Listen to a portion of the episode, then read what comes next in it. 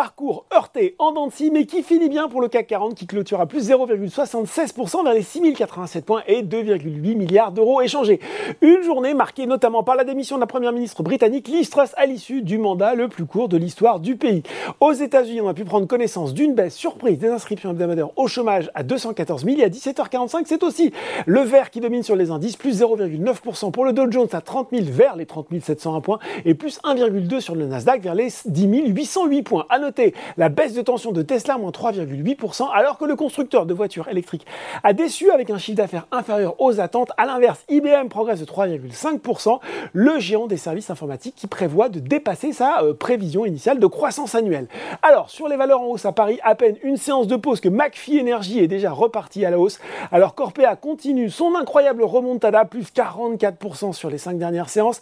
Après la sévère correction d'hier, ça rebondit aussi pour Sartorius Tele Medical et puis pour Veralia le verre était plein, plus 6,5% le spécialiste des emballages en verre qui a publié un chiffre d'affaires en croissance de 24,4% à périmètre et taux de change constant sur 9 mois à 2,5 milliards d'euros. Il en a d'ailleurs profité pour relever son objectif d'excédent brut d'exploitation ajusté à un niveau supérieur à 820 millions d'euros. Edenred avait lui aussi de l'appétit, plus 3,45% à l'occasion de ses trimestriels. Et bien là aussi, le spécialiste des titres de service a rehaussé son objectif d'EBITDA 2022.